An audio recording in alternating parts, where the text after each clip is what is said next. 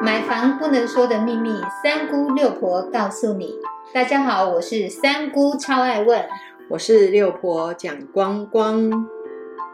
买房一百问第三十六问：大楼住户停车位要互换，该注意什么？如果你现在正在住大楼，但所买的车位想跟其他大楼的住户互换时，到底该注意些什么呢？一起来听一听六婆给大家的建议。如果是同一栋大楼，那也许可能就是左右停车不方便啊，或是大小车辆的一个部分。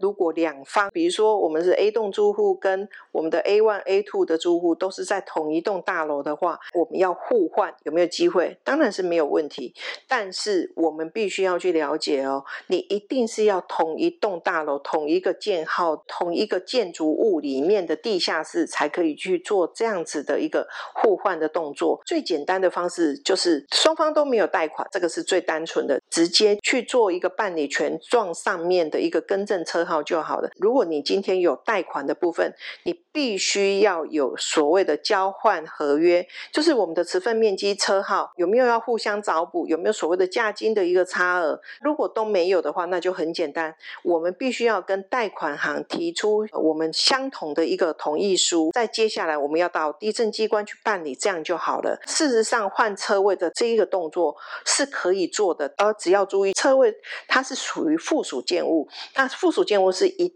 定要连同主建物开始做移转，这样子的部分变成就是说，我们只是跟动车位的附属建物的部分，我们就只要去跟银行说明一下，相信银行也不会去做一个为难的动作。如果你觉得哎这样换车位真的是非常的麻烦，你也可以私底下大概两兆先去写一个切结的部分，那再跟管委会啊，或者是大楼的管理单位跟呃讲清楚，然后我们例句这样子也可以。其实大楼互换停车位的部分。大家也许说怎么可能？但是还是会有这样子的事情发生。所以呢，呃，六婆要提醒大家，如果你们真的只是很简单的车位互换的话，也可以就是写一个交换的合约，把你们的车号啦、持有面积啦，有没有关系到所谓的补偿价金的部分，把它写清楚就好了。有听懂了吗？我们谢谢六婆。